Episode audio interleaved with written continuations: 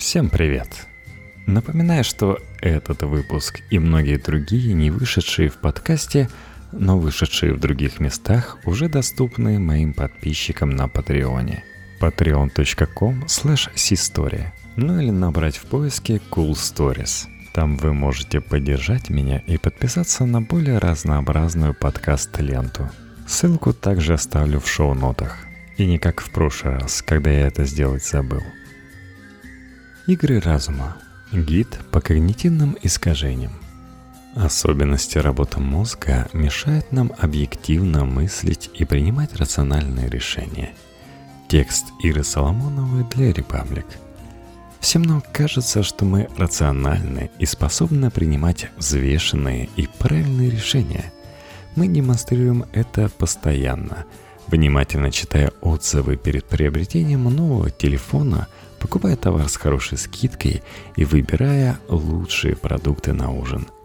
На самом деле человек удивительно рационален, хотя бы потому, что продолжает считать себя рациональным вопреки всем существующим доказательствам обратного.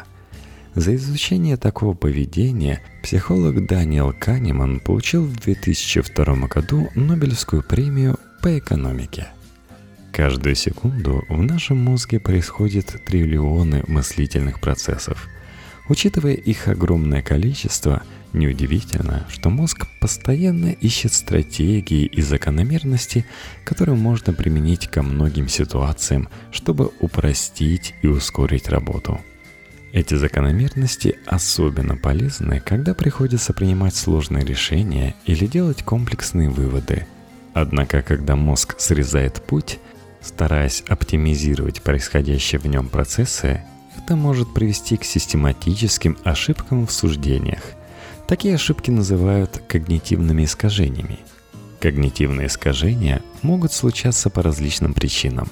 Например, неточное воспоминание о каком-то событии повлияет на то, как мы воспринимаем этот конкретный эпизод и, как следствие, приведет к неверной оценке последующих похожих событий – Когнитивные искажения, хоть и помогают быстрее сориентироваться и обработать информацию, заставляют нас делать неадекватные предположения и неверно интерпретировать происходящее.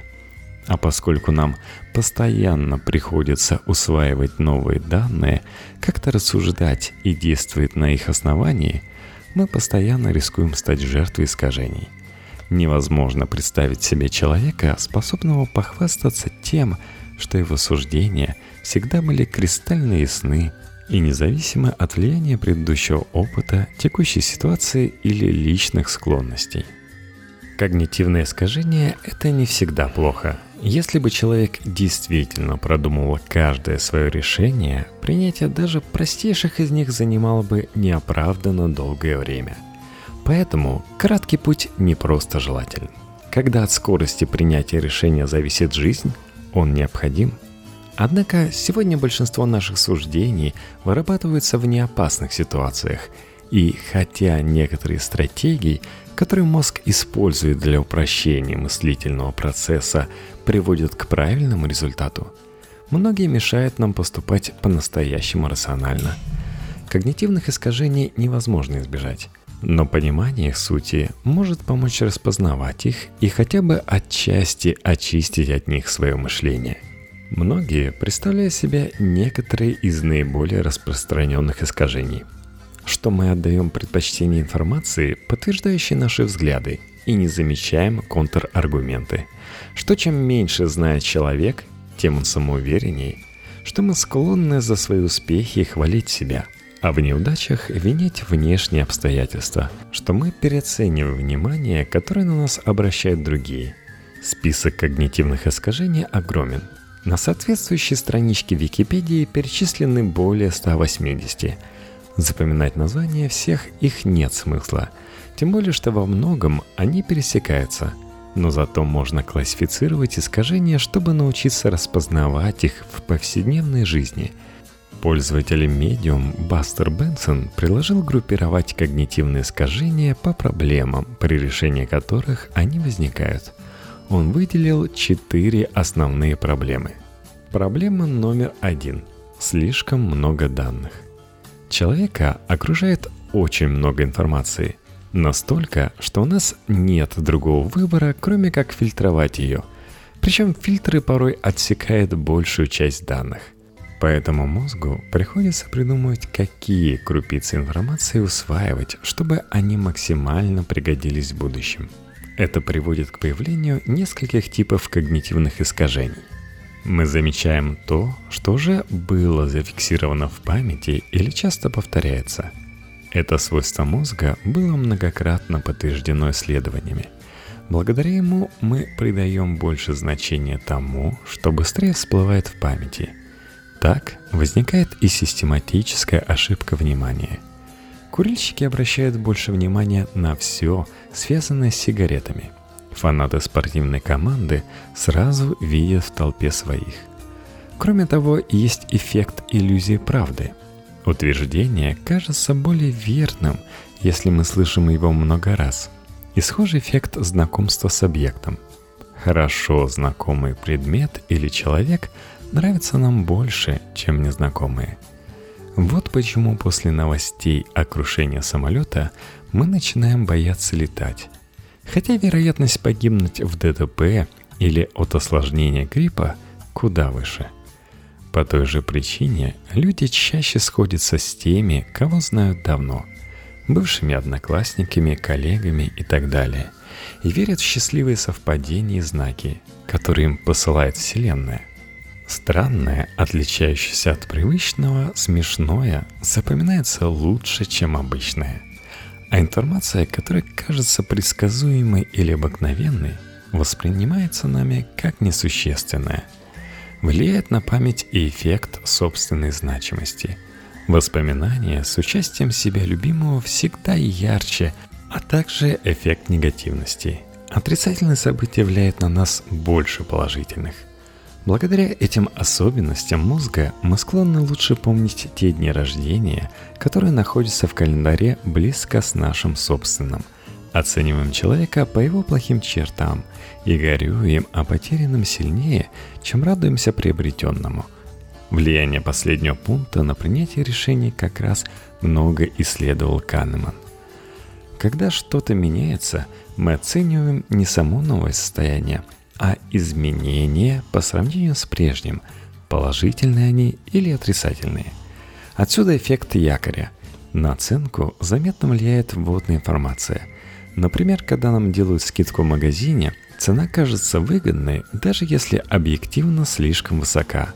Также работает эффект контраста. Один и тот же человек может показаться привлекательным, если сравнить его с менее красивыми людьми, или непривлекательным – если сравнивать с более красивыми. Есть еще денежная иллюзия. Человек больше обращает внимание на номинальную стоимость денег вместо реальной, то есть покупательной способности. Эффект фрейминга – зависимость восприятия информации от способа ее подачи. Искажение отличий – Восприятие зависит от наличия или отсутствия объекта для сравнения – мы отдаем предпочтение деталям информации, которая подтверждает наши собственные убеждения, и наоборот, игнорируем то, что идет в разрез с ними. Мы нередко продолжаем опираться на неверную информацию даже после того, как она была опровергнута, и отвергаем новые данные, если они противоречат уже имеющимся убеждениям. Это рефлекс Земельвейса, названный в честь врача, открывшего необходимость антисептики и подвергавшегося, несмотря на правоту, насмешкам современников. По этой же причине инвесторы бывают менее восприимчивы к отрицательным финансовым результатам компаний, в которые они вложились. Эффект Страуса. Ученые интерпретируют результаты экспериментов как подтверждающие их первоначальную гипотезу – а потребители задним числом находят в купленном товаре полезные положительные свойства, чтобы рационализировать свой выбор. Мы обращаем больше внимания на чужие недостатки, чем на собственные. Даже слушая этот выпуск, большинство подумает, что именно они не попадаются в эти ловушки или попадаются реже остальных. Это одно из когнитивных искажений – называемое слепым пятном предубеждений.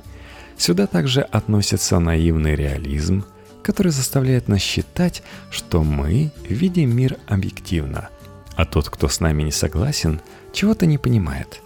И наивный цинизм, убежденность в том, что на решение окружающих влияют эгоцентричные посылы, а на наши нет. Или влияют, но в меньшей степени.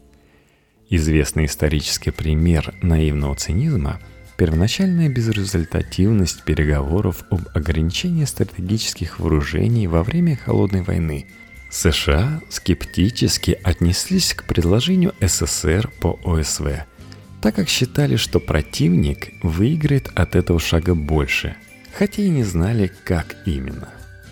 Проблема номер два – недостаток смысла. Человеку необходимо находить смысл в том, что происходит вокруг – Поэтому, получая некий пакет информации, мы самостоятельно заполняем пробелы тем, что, как нам кажется, мы уже знаем. В результате появляется очередной кластер когнитивных искажений. Мы находим закономерности даже среди случайных данных. Поскольку мы усваиваем лишь небольшую часть информации из окружающего мира и многое отфильтровываем, полной картины мы не видим практически никогда – чтобы создать в голове подобие такой картины, мы неосознанно прибегаем к конфабуляции, заполнению пробелов памяти деталями, которых на самом деле не было. А также при принятии решений опираемся на единичные случаи, из личного опыта или услышанные, вместо прочих доказательств. Мой дедушка курил по три пачки сигарет в день и дожил до 100 лет – Поэтому ваши страхи перед курением преувеличены. Кроме того, мы становимся жертвами заблуждения горячей руки. Начинаем думать, что если кому-то повезло один раз, у него больше шансов на успех и в дальнейшем. Для заполнения пробелов мы пользуемся стереотипами и допущениями, а потом забываем, где додуманное, а где факт. Так появляется ошибка групповой атрибуции – Уверенность, что черта одного человека отражает характеристики всей группы, а также, что решение группы совпадает с мнением каждого ее участника. Следом идут функциональная фиксированность, склонность использовать предмет только традиционным способом и неспособность найти ему другое применение. Гипотеза справедливого мира. Вера в то, что все получают в соответствии с заслугами. Эффект подражания – рост популярности убеждений, идей или товаров по мере того, как их принимает все больше людей. К этой же группе можно отнести авторитетное искажение – склонность подчиняться и придавать больше веса мнению авторитетной фигуры, даже если она не является специалистом по обсуждаемому вопросу – нам кажется, что люди и явления, с которыми мы хорошо знакомы или которые нравятся нам, лучше тех, что мы не знаем или не любим. Вот почему нам кажется, что люди вне нашей группы похожи друг на друга. Они все на одно лицо, а наши более достойны ресурсов, награды, похвалы – по этой же причине мы используем единственную характеристику, составляя мнение о человеке в целом. Например, красивые люди многим кажутся более умными, чем на самом деле. Эффект Гала. А некрасивые – склонными к дурным поступкам. Эффект рогов.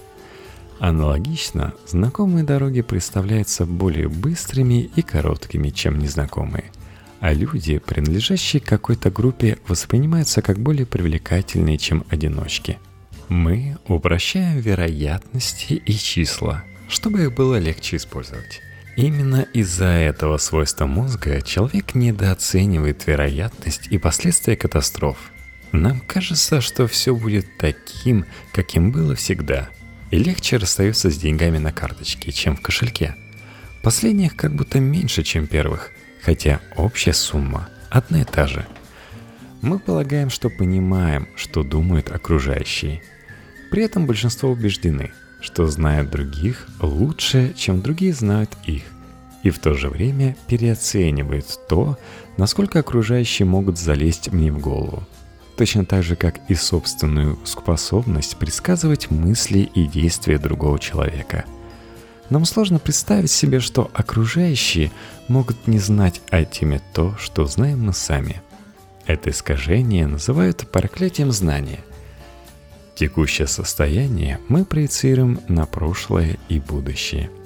Вот почему после какого-нибудь происшествия мы любим восклицать «Я всегда знал, что так и будет», и считаем, что многое из произошедшего было предсказуемо, хотя сами не предвидели ничего подобного. Отсюда же рождается деклинизм, убежденность в том, что организация, страна или мир идут к неизбежному закату, даже если объективно это не так. Розовая ретроспектива – уверенность в том, что прошлое было куда лучше, чем в самом деле – а также вера в то, что наше мнение и суждения более состоятельны, чем они есть в действительности. Проблема номер три. Необходимость действовать быстро. Помимо фактора информации, которого много, существует фактор времени, которого мало. Порой решение приходится принимать быстро, и если бы человек не обладал такой способностью, мы как вид давно погибли в зубах древних тигров – чтобы быстрее принимать решения, человеку требуется верить в важность того, что он делает. Такая уверенность зачастую чрезмерна. Однако без нее мы вряд ли могли бы действовать решительно. С этой уверенностью связано два десятка когнитивных искажений. Например, из-за нее мы лучшего мнения о самих себе, чем следовало бы. И считаем, что нечто плохое скорее случится с кем-то другим, чем с нами – а вот успеха в сложном задании добьемся именно мы. Мы также уверены, что остальные люди более восприимчивы к сообщениям СМИ или рекламе, чем мы. Хотя при этом полагаем, что наша точка зрения и образ мыслей являются более распространенными, чем на самом деле. Мы предпочитаем аргументы, которые видим близко и в настоящем – из-за этого мы нередко делаем выбор более выгодный нам нынешним, чем будущим. Например, вместо более ценной награды, которую придется ждать, предпочитаем менее ценную, но прямо сейчас. По этой же причине новые аргументы кажутся нам весомее и правильнее старых.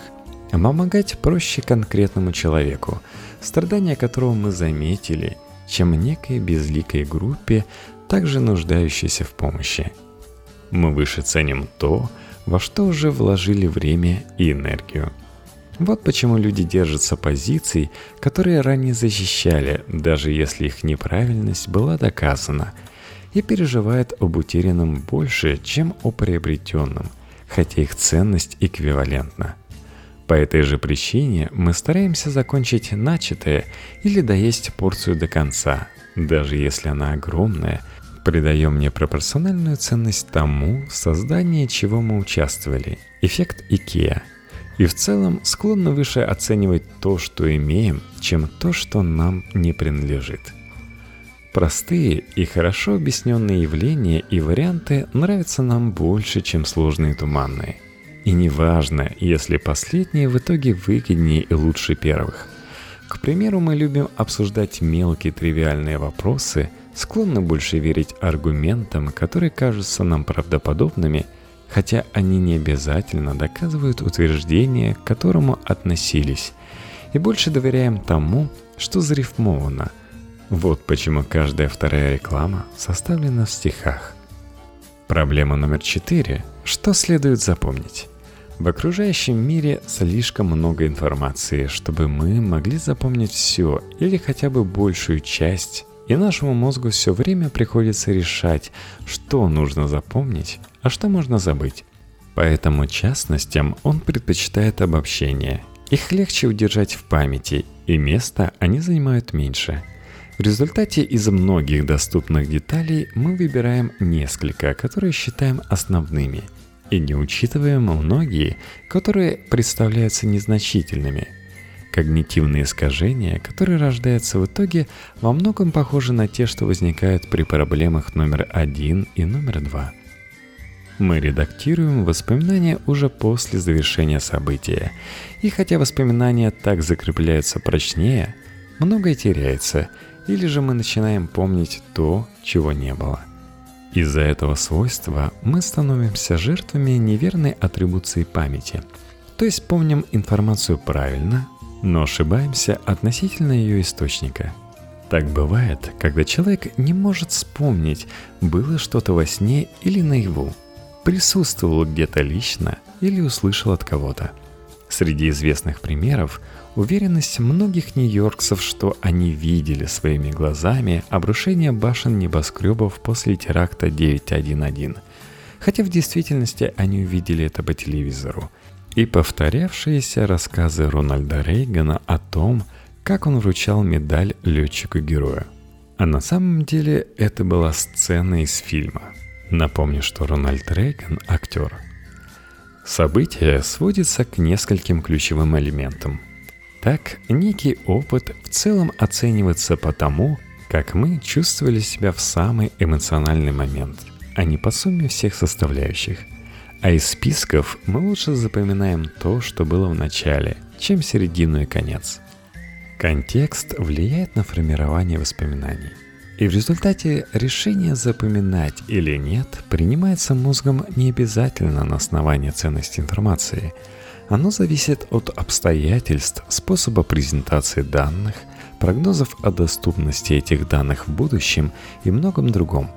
Отсюда эффект Google – склонность забывать то, что можно легко нагуглить. Эффект теста. Лучше запоминается тот материал, по которому пришлось сдавать экзамен. И эффект следующего в очереди. После выступлений по очереди люди хуже всего помнят то, что говорил человек непосредственно перед ними – Проще и полезнее запомнить четыре генеральные проблемы когнитивных искажений, которые приходится решать человеческому мозгу в процессе принятия решений и усвоить четыре вывода, которые из них следуют. Мы не видим всего, и часть информации, которую мы не видим, на самом деле важна и полезна – в поисках смысла происходящего вокруг мы впадаем в иллюзии, иногда воображаем подробности, основанные на одних лишь допущениях, иногда видим смысл там, где его не было. Быстрые решения могут иметь серьезные недостатки. Они не учитывают всех данных, эгоцентричны и контрпродуктивны. Наша память полна неточностей и ошибок, которые способны плодиться в ней постоянно. Почти все когнитивные искажения случаются неосознанно, и очень многие из них по-настоящему необходимы. Если понимать, в каких обстоятельствах и для чего они возникают, можно научиться чаще замечать искажения, сделать собственные решения менее зависимыми от них, а процесс общения с другими людьми более продуктивным –